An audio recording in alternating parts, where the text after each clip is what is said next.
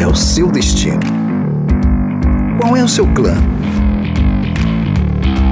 Começa agora o Clandestino, o seu podcast cristão de ideias itinerantes.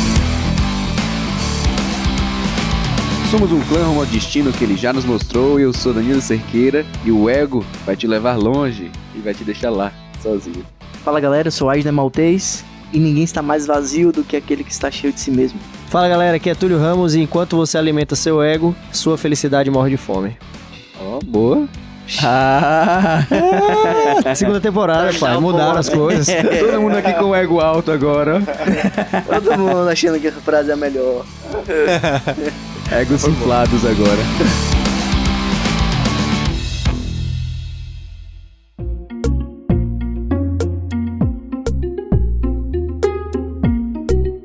E aí os caras, confessem-me. Só pra mim, segredo. Sim, ninguém tá vendo. ninguém tá vendo, vendo né? ninguém tá ouvindo. Qual é a coisa que você mais tem orgulho sobre a sua própria personalidade? Não vale falar que é sua humildade. Me quebrou. e aí, Dan? Eu gosto de ajudar as pessoas, né? Clássica frase de entrevista de defeito emprego. é- É. Eu sou minha muito proativo, sabe? É. O meu defeito é minha sinceridade, minha vontade de trabalhar. Meu preciosismo. Eu sou muito perfeccionista. Perfeito, muito perfeito. Pronto, é isso aí. Que pra mim é um dos maiores defeitos. Claro que é, claro que é. Ninguém suporta lidar com um perfeccionista que acha que sabe tudo de todas as áreas. Desculpa. Por que você tá falando de Danilo assim, cara? Por que, que tá me olhando tanto assim? Só porque Danilo edita, os, edita todos os programas, faz as imagens, faz os vídeos, faz absolutamente tudo. E não ganho nada. É miserável. Mas sim, Danilo, divida conosco aí esse, essa qualidade que você tem, que você se orgulha tanto. Vai, gente, fala a sua pra ele se sentir mais. Pra ele se sentir mais à vontade pra falar. Eu acho que eu sou um bom leitor de pessoas. Eu acho que eu consigo ler situações e pessoas pra conseguir achar saídas pra mim mesmo. Eu não tô dizendo que isso não é nada extremamente altruísta, mas que eu acho que eu aprendi a desenvolver isso pra traqueiros habilidades sociais mesmo, de Isso aí. sociabilidade. A condição, tipo, a gente fica com medo de falar porque geralmente a coisa de que a gente se orgulha é uma coisa que vai trazer um benefício pra gente. E E a a gente tem meio que vergonha disso, né? Isso, porque quase sempre isso tem, ou não, né? Mas geralmente tende a ser algo que vai trazer um benefício pra gente em detrimento do outro. Por exemplo, quando fala assim, não, eu sou muito humilde, eu quero aumentar minhas outras características, fazendo com que a outra pessoa que tem alguma notoriedade em determinada, determinada posição se sinta inferiorizada pela minha humildade. E que não faz nada, não faz nenhum Faz sentido. sentido, né? Pois é. Mas assim, você falou, eu acho que é questão de criatividade. O problema é só segurar sempre a bola pra que eu não olhe pra outra pessoa e fala, ah, eu faço muito melhor. Eu, eu acho que uma característica que eu acho que tenho orgulho, assim, um pouco, é minha capacidade retórica, porque, tipo, ela já me ajudou muitas vezes, assim, eu tenho uma capacidade enorme de... Ó, cara, você vai ter que falar sobre tal assunto, ou, tipo, agora. Tipo, eu vou lá, falo e a galera, caramba, você deve ter estudado bastante, hein, pra falar sobre isso e tal. E, Nossa, esse podcast, vocês estudaram muito. vocês estudaram muito. Túlio Cash. Agora, ó, eu vou, eu vou inflar seu ego. Realmente, você tem uma, uma boa... Dá, dá uma tapeada boa, né? É, engana bem. engana bem. engana bem, engana bem. Ah, Isso eu acho que é uma, uma qualidade também, né? Sabendo trabalhar com Exato. ela. A diferença, né, do veneno pro... Já dizem É a tantas pessoas, dose. é a dose, né? Sempre, né?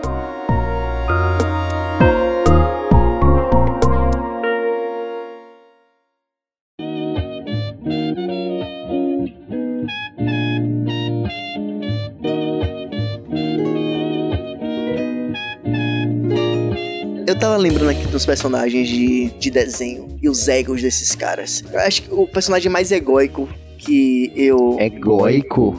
Vocês são muito trouxa, velho. Foi sem pensar. Mas, Sim, o mais egóico. na minha opinião, eu acho que não tem outro acima. Se vocês lembrarem, me digam agora. É o Johnny Bravo. O Johnny Bravo. A gente acabou de entregar a idade de todo mundo aqui. Tem uma multidão que tá ouvindo a gente que não sabe nem quem é Johnny Bravo. Ah, eu, tô- eu tenho orgulho de dizer na época de Johnny Bravo muito melhor do Johnny que Bravo era muito bom. Os velho. tem hoje. Era muito bom. Sinistro. Ah, era massa, era massa. Sim, mas fale mais sobre o Johnny Bravo, vai.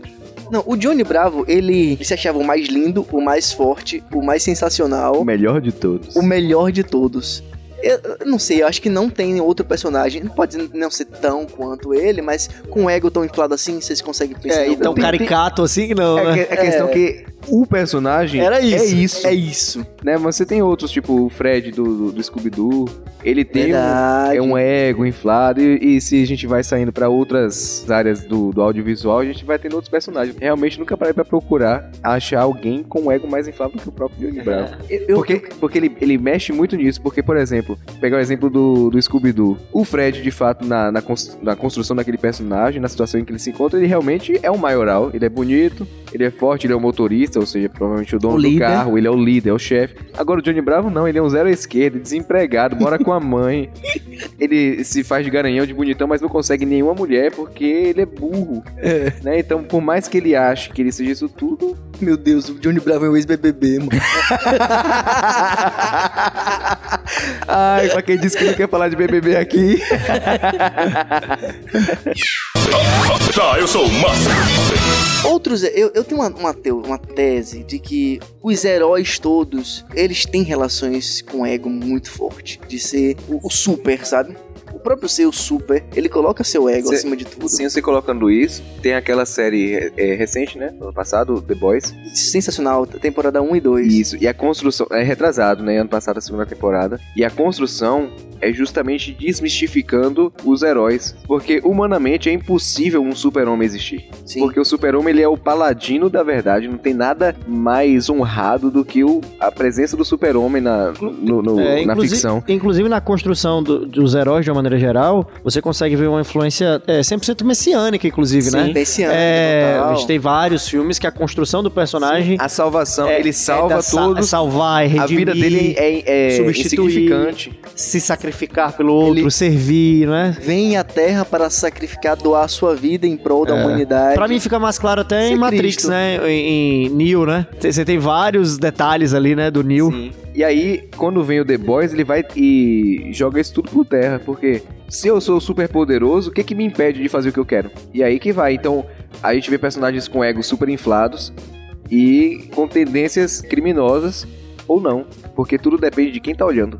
E aí é o ponto do. As pessoas com ego inflado, se elas estão sozinhas, elas não têm pra quem se exibir. Logo, o ego delas é diminuído. Então ela precisa de apreciadores. Que o que, o que mantém elas mais cheias, mais infladas, É o público. é o público.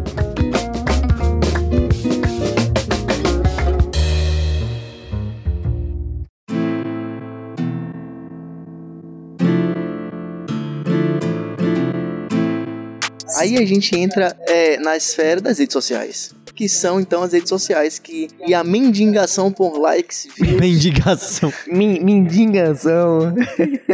Sim. por likes, views, isso tudo é, ela causa um- uma doença, né? As doenças psicológicas, então, explodiram, principalmente nesse último, nesse 2020, primeiro ano da quarentena.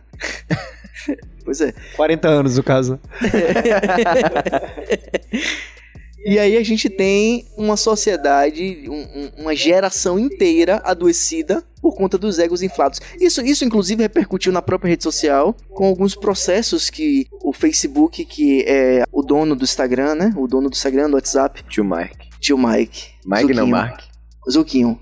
É, ele tomou vários processos, que são os, os hard case americanos, do Estado e de alguns cidadãos, processando a rede social por conta dos problemas psicológicos, da ansiedade, da depressão e tudo mais que gerava toda aquela situação de você ter likes e das pessoas verem seus likes e você ter uma validação social através daquilo ali. Tanto que a rede social teve uma reformulação e eles resolveram agora não mostrar mais os likes em alguns, em alguns Casos meios. É. Porque se você entrar ainda na rede social não remota pelo, pelo desktop, você vai conseguir ver todos os likes lá. E agora já há algum, em alguns países eles liberaram versões beta para, se você como indivíduo quiser, você permite que as pessoas vejam quantos likes você tem. A rede social é uma grande vitrine da- de, vidas. vi- de vidas. De vidas falsas de ou fragmentos de vidas reais, mas um, um palco de vaidade de ego absurdo. Que é, que é justamente isso, é a comercialização do ego. Perfeito. Eu preciso, aquele do, o documentário O dilema das redes. Dilema das Redes, isso, excelente. Ele vai, ele vai expor isso de uma forma bem, de uma forma brilhante, que realmente é o comércio. E aí você começa já a pensar também a questão de moral, e, tipo, é legal, mas ele não é ilegal, mas é moral e tal. E entra que- essas questões aí. Mas a discussão realmente é como que isso nos afeta e como a gente se enxerga no meio disso.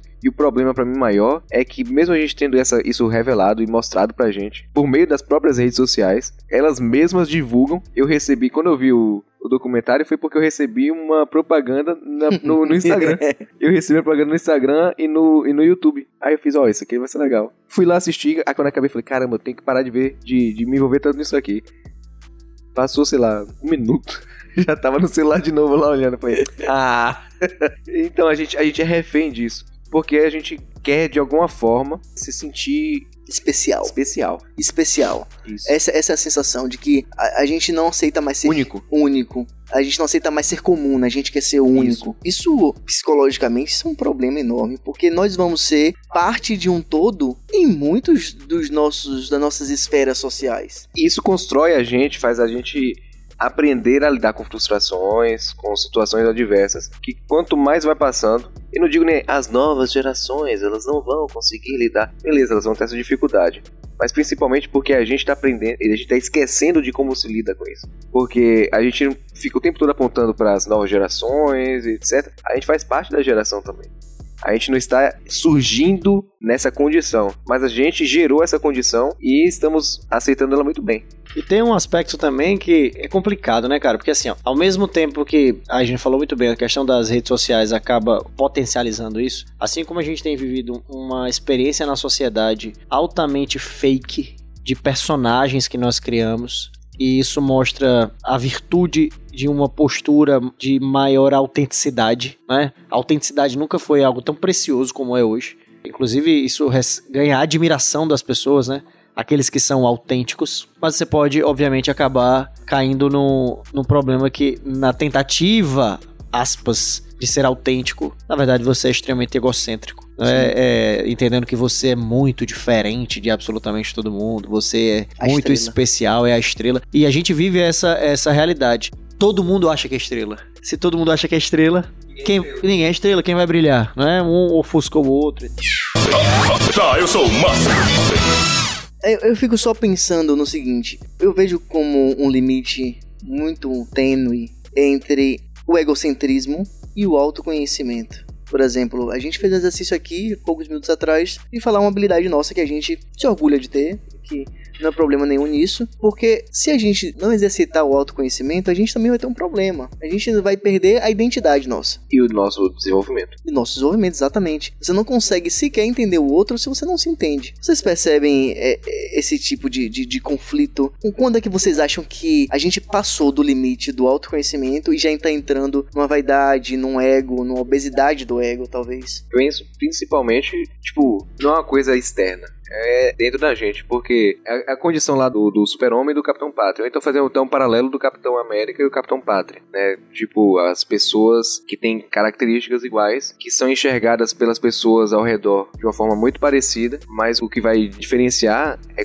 o, que, que me move, que me, condiciona a desenvolver aquelas atividades, aquelas características, porque se eu faço aquilo só para outras pessoas verem, aí já começa um problema bem, bem maior. Mas antes de, de chegar nesse problema, entra questões tipo, botar aqui um paralelo aqui, eu tô aqui na igreja, a gente falou né, sobre questão de criatividade, não sou de área de, de, de artes, né, não, minha atuação não é diretamente, indiretamente sim, mas minha, a, minha formação profissional não é, mas minha formação humana, né, como indivíduo, desde pequeno eu desenho, eu pinto, eu aprecio, e eu consigo mimetizar muita coisa e desenvolver e criar muita coisa. E aí é aquela questão do, do autoconhecimento. Só que quando eu começo a olhar o que outras pessoas fazem, julgar e começo a pensar, eu não faria assim, eu faria assado. Ah, ela fez desse jeito aqui. Então, são processos que eu já estou inflando o meu ego, tentando diminuir o trabalho de outra pessoa, que, ou querendo colocar o meu acima dela. Pronto, eu poderia pensar nos pontos positivos daquilo, eu poderia. Até se eu falar assim, ah não, eu poderia ajudar ela a melhorar, eu continuo tentando me botar de humildão aqui, mas na verdade eu só tô diminuindo ela falando que tá ruim. Mas também tem a condição que às vezes realmente tá ruim. Só pra deixar claro. E aí você saber dividir o autoconhecimento de eu tô sendo aqui um, um panaca, Oh. ou eu Boa, tô boa, sendo boa. aqui um humildão, ou eu, o, que que eu, o que que tá me motivando a isso? Entender e se conhecer é isso. O problema é que quando a gente faz isso, geralmente a gente não quer aceitar que a gente tá sendo uma coisa ruim e a gente se auto-sabota. Um outro ponto, assim, que eu acho também que é importante a gente refletir, Danilo falou sobre essa questão de autoconhecimento, também tem um lance de consciência. E aqui eu queria até ampliar, até numa visão quase que espiritual da coisa também, assim. Tipo, velho, quando a gente tomar consciência, isso que eu vou dizer assim, mega clichê, mas às vezes a gente não internaliza esse clichê. Se a gente, quando a gente toma consciência que a gente está só de passagem e que a Terra vai continuar girando do mesmo jeito sem a minha presença, é um tipo de reflexão muito interessante. A gente tem pessoas notáveis que já morreram, por exemplo, e de que por mais que houvesse a maior comoção do mundo, Maradona morreu esse é, poucos dias. A Argentina continua, continua campe- campeonato argentino continua rolando de futebol. É, A vida, a vida segue. A vida segue. E quando a gente, a gente não é tão difícil ter ciência de que a vida segue quando a gente tá faz, tem o objeto de estudo um outro indivíduo. Mas é difícil aceitar e compreender que a vida segue quando o objeto de estudo sou eu. Quando eu saco que a minha ausência não vai parar o mundo, a minha ausência, né, é, todas as pessoas são substituíveis, né? Então, esse exercício que pode ser interpretado a princípio como exercício de humildade, mas eu diria que tem mais a ver com exercício de consciência, nos permite talvez de alguma maneira, mesmo que processualmente, baixar a bolinha e entender que nós temos características positivas, mas que existem outras pessoas que têm características iguais ou melhores do que nós, assim como temos defeitos, existem pessoas que têm defeitos mais agravantes do que os nossos ou iguais a nós eu penso que a ideia da consciência é um caminho importante pra gente lidar com, com, com tudo isso. Embora, só adentro aqui, como diria o, o próprio Túlio, é bem verdade que existem pessoas que realmente fazem uma diferença enorme pro mundo com suas. São notáveis. Sim, mas isso não quer dizer que justifica o ato né, des- dessa soberba, desse ego tóxico. Ego tóxico. É, essa, essa palavra aí acho que é Bem contemporânea, né? demais.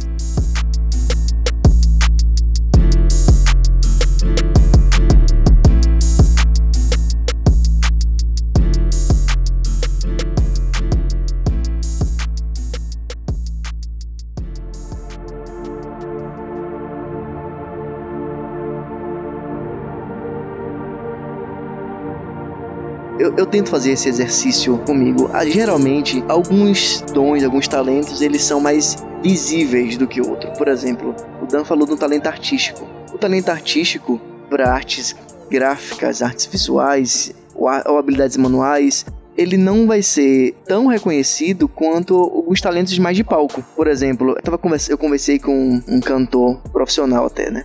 Hum, É, ele cantou.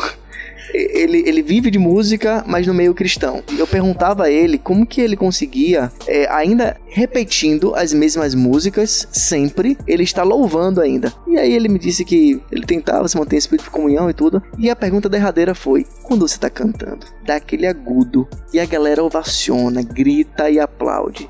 Como você consegue, velho? Ele disse que, cara, eu tento, mas não tem jeito. Quanto mais eles aplaudem, mais a minha reação é de estender mais ainda a nota. E é isso aí, é, é, uma validação, né? Ele tá sendo validado ali pela nota. O Túlio prega, eu também. E aí quando a gente vê, a gente tá até tá falando disso outro dia, que a gente tá lá na frente e a gente mira no auditório pessoas para validarem a gente.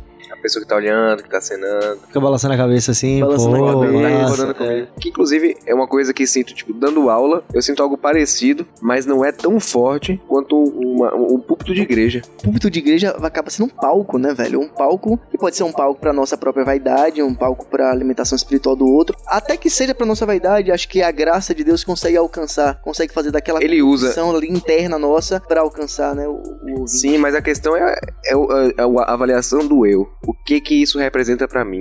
Quando eu tô à frente, então, às vezes eu prefiro muito mais um, um grupo menor, conversar. Tipo, aqui a gente, um, um- estudo com um grupo de classe e tal, alguma coisa assim mais. Não com pessoas de classe, mas uma classe de estudos, né? Braço, Marx. Mas porque eu não, eu não vou ter meu ego tão Inflado. é, tão acariciado e tal. Eu, eu tenho muito medo disso. Do que que eu vou fazer? Se eu vou à frente, na igreja aqui, falando ainda, se eu vou à frente fazer uma saudação, uma abertura, alguma coisa assim, eu já tenho essa preocupação. Eu sempre fico sempre pensando, cara, você não tá fazendo nada. Você só tá indo lá falar um negócio e vai embora. Eu, eu tive uma dificuldade parecida, Dan, e esse, esse 2020 me levou a refletir muito nisso quanto a redes sociais. É, o quanto que eu tava me importando mesmo com essa questão de visualizações, de likes, de seguidores, ao ponto que eu comecei a me questionar, velho, se eu perder isso? Eu preciso ser algo além disso. Eu não sou um arroba. Se o, se o Instagram fechar hoje, Quem é você? Sacou? Tipo, se todas essas esses registros, fotos, textos, vídeos que você tem aí, se essa, se essa rede social foi o único meio de sociabilidade que você tem, quem é você? E aí eu, eu entendi que eu só ia conseguir ter essa dimensão cortando pela raiz. E aí eu fiquei um mês, 30 dias fora da, da rede. E eu cheguei na conclusão de que, cara, eu viveria tranquilamente sem isso. Consigo viver com isso, consigo dominar isso aqui. Às vezes, do- às vezes sou dominado, mas tudo aquilo que nos vicia nos escraviza. mas dá, um- dá um alívio, né? Quando você, você para, caramba, eu sou dependente disso. E aí quando você afasta e você fala. Só que minha preocupação é que em seguida a gente pega de novo e volta. Pega de novo e volta. E aí, tipo, até que ponto a gente consegue né? É verdade. A restrição forçada, é, ela machuca mais justamente por isso, por você não ter o controle. Porque é, ainda acariciando o ego, eu controlo o quanto que eu consigo manter o ego mais baixo, vou baixando ali a minha bola, como a gente tava falando. Pronto, agora já pode inflar de novo. E eu fico me nutrindo. Agora, se, eu- se aquilo é tirado de vez de mim, aí que a gente vai ver se realmente Isso. sou eu que tô controlando que, minha que vida. sobra, né, velho? Ou se, ou se eu não tenho esse controle mais, meu ego dominou. Esse meio virtual é muito louco. Eu comecei com, com outros amigos também, que ainda tem os ministérios, né? E aí a gente ainda tem um contato, mas aí você vai conhecendo outros de outros ramos, de outros nichos. Cara, hoje eu tenho três amigos que são influencers. A Jay, o Camelo da Agulha, o Igor e o Paulo Disse. Esses caras ainda são meus brothers. E a Jay, aqui da nossa comunidade também, a Jay Reis, são pessoas que você percebe que mantém uma certa coerência do quem era e do que se tornou depois que milhares de pessoas passaram a vê-lo, sabe? E isso tudo me traz um, um contraponto com Jesus Cristo. Tão absurdo. Porque ele que falava assim, vai não fale pra ninguém. Isso é louco. Ele ia ter quantos seguidores no, no Instagram? Jesus Cristo, Talvez, talvez uma conta privada. talvez uma Será? conta privada. É porque na Terra ele teve 12, né? Um deu um follow.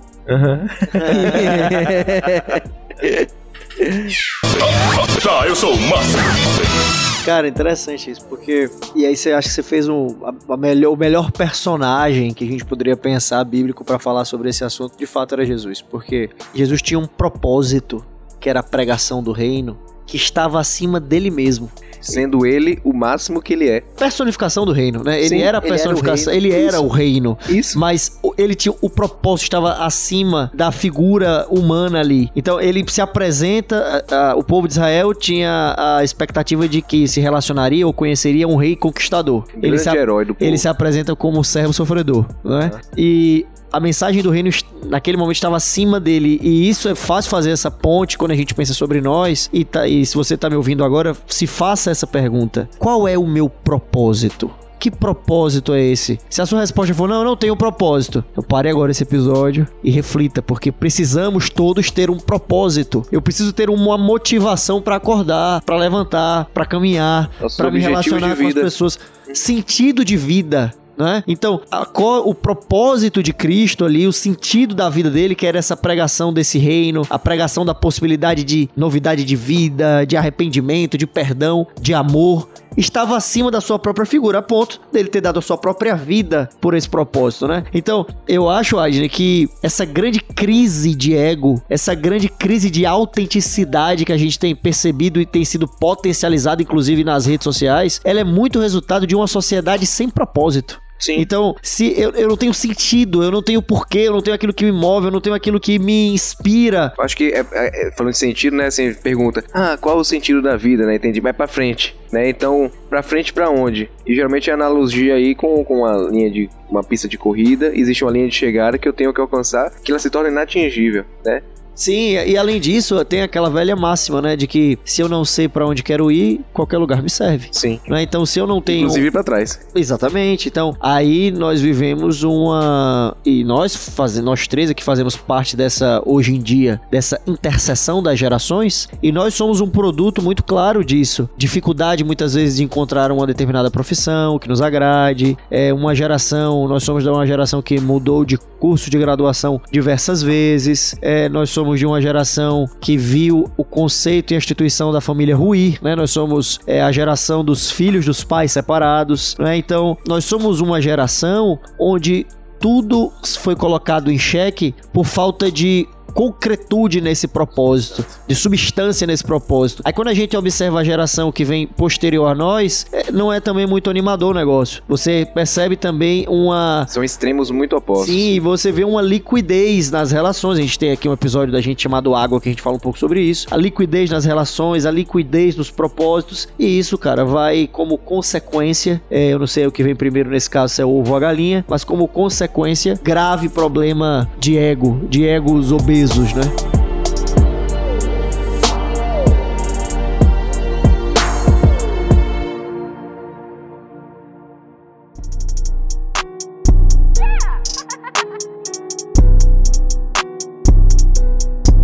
Se você observar bem, nós tendemos a nos cercar de pessoas que nos que nos inflem o ego. Se você observar bem, de verdade, ao invés da gente buscar se rodear em pessoas em que nós podemos nos inspirar, a gente busca nos rodearmos de pessoas que se inspiram em nós. Isso é claro, isso vai inflar o nosso ego, isso vai validar a gente, isso vai dar algum- alguns confortos na gente, mas dificilmente a gente suporta estar perto de pessoas que falem verdades difíceis de ouvir. A gente conversou disso até mais cedo, de ter pessoas que discordem da gente, o quanto que isso é, é importante para a nossa construção. Tem alguns pensadores que vão dizer, inclusive, que é da divergência de pensamentos que surge o conhecimento. Sim.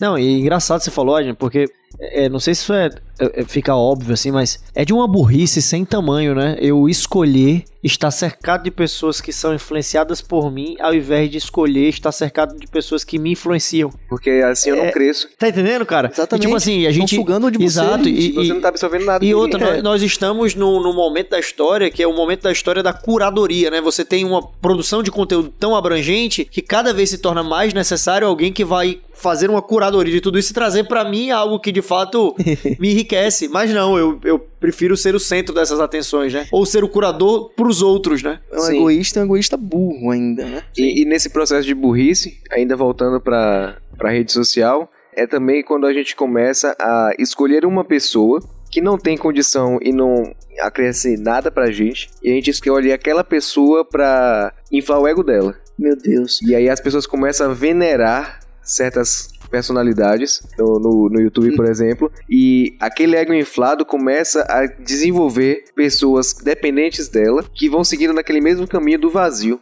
Dan, isso num contexto bíblico tem um nome, idolatria. Exato. É essa, essa questão toda do o, o fã.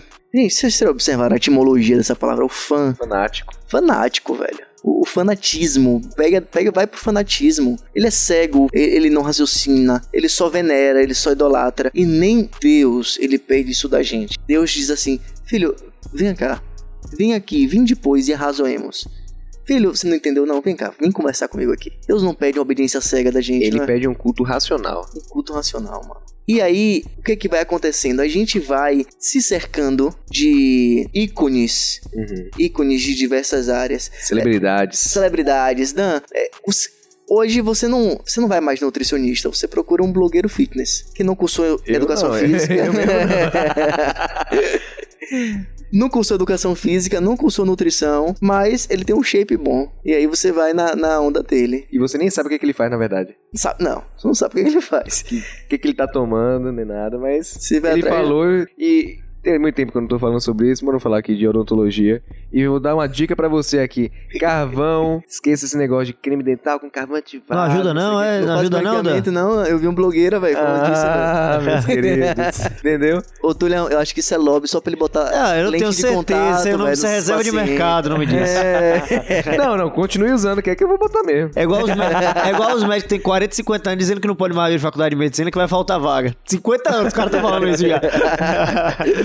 Não, e aí, aí você tem, você tem, tem, tem todos os nichos, pô. Sim. O cara hoje, ele não vai no, não faz uma terapia, não vai ao psicólogo. É Ele- pro coach. O coach. Coach quântico.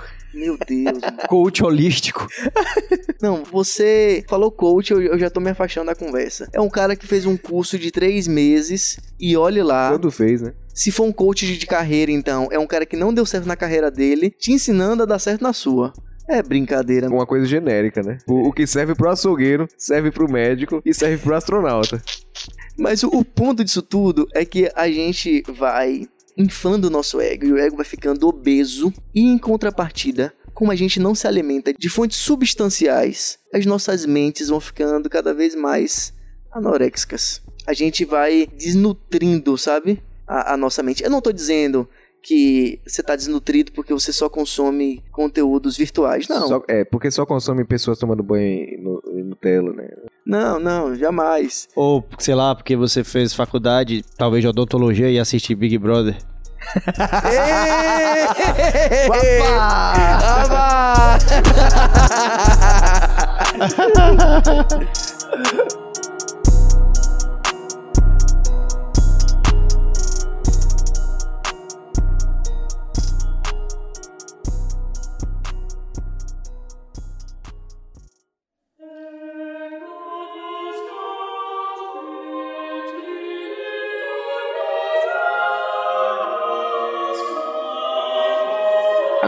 ainda pegando esse aspecto de idolatria, é, é o pior, é o pior meio de idolatria que existe, porque a gente não vai aceitar que a gente está realizando esse, esse ato. E se a gente aceitar, muitas vezes é tarde demais, porque ao inflar o ego, eu estou idolatrando a mim mesmo. E nesse, ah, quando eu percebo que eu estou idolatrando outra pessoa, eu posso ser frustrado por aquela pessoa. Tipo, ele falar uma coisa, ah, eu não concordo com isso que ele falou agora. E é muito mais fácil agora eu pegar e parar de, de seguir aquela pessoa. Mas o que, que eu vou fazer que vai frustrar a minha ideologia, aquilo que eu acredito? É muito difícil. E eu frustrar a mim mesmo num processo em que eu estou me achando muito bom, que eu sou o Johnny Bravo. Porque o distanciamento do objeto é impossível. É você avaliando a você mesmo. Então, dificilmente, talvez Indesligável. Indesligável. Talvez você precise de um terceiro pra te falar, mas você vai estar tão envolvido naquilo que você vai negar. Sim. E esse terceiro, qual, qual é a influência que esse terceiro tem? Que vai ser maior do que a influência que eu mesmo tô tendo sobre mim. E isso vai de encontro frontal ao não terás outros deuses diante de mim. A gente tem várias histórias, inclusive bíblicas, de pessoas que se inflaram tanto o ego, se tornou tão obeso, que se distanciaram de Deus. Eu posso listar aqui rapidamente agora o Nabucodonosor, que é um Sansão. caso, o Sansão, o Saul, o próprio Davi, em algumas cenas. Que a gente acha que quem, quem chegou nessa condição teve o fim trágico, né? Mas o, o, o Davi teve aquele, aquele momento, vários momentos, como ele fala, que a gente sabe, né? Que, sem contar os que a gente não sabe. E assim, e, e alguns desses aí, eles mesmos escreviam as histórias, então Aham.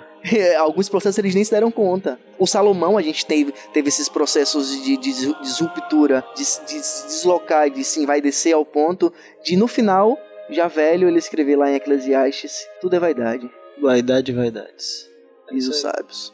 Isso. Interessante a gente ir concluindo aqui esse, esse episódio sobre essa perspectiva de Salomão, né? Porque, como a gente colocou aqui, o último livro que ele escreve, que a gente tem ciência ali no cânon bíblico, que é o livro de Eclesiastes, ele já, um senhor de idade ali, já, né, com muitas experiências, e ele começa o livro dizendo que tudo é vaidade. A palavra ali pro, pro, pro texto é Ravel, em hebraico, significa vapor. Tudo é efêmero, tudo passa, né? E infelizmente, ou felizmente, não sei dizer, muitas vezes a gente só começa, tal qual Salomão, a chegar em conclusões como essa já com a idade já mais avançada, já é, machucado, ferido de algumas experiências, né? Mas que bom que chega, né? Pior que É, sim, chega. tem uns que nem isso chega, né? Mas eu penso que um ponto interessante desse episódio é incitar essa reflexão da necessidade não necessariamente esperarmos a velhice para entender que tudo é vaidade. Salomão vai dizer lá no final, no capítulo 12, de que, meu amigo, que é o resumo da vida? Obedecer a Deus, guardar os seus mandamentos, seguir a vontade dele, porque nele há substância, não é? E não esse vapor que nos rodeia dessa busca inflada, né? Como o Aiden colocou é, bem aqui, né? Esse é, egos obesos e, e mentes anoréxicas, não é? Então, quase que uma, uma síndrome dessa sociedade que nós estamos, mas que cabe a reflexão para quem sabe escrever uma história, uma história diferente para cada um de nós.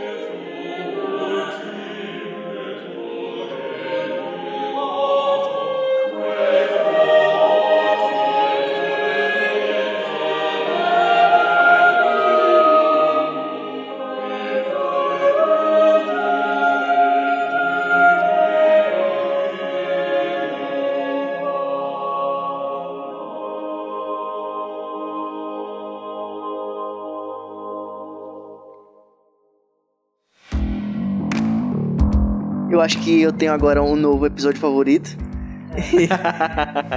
Foi muito bom mesmo. Até a gente gravar outro, esse vai ser o meu.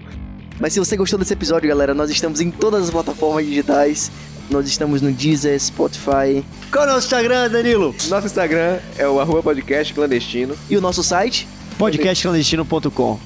Nos É acompanhe, compartilhe esse conteúdo e até a próxima. Falou! Valeu. Valeu! Larga a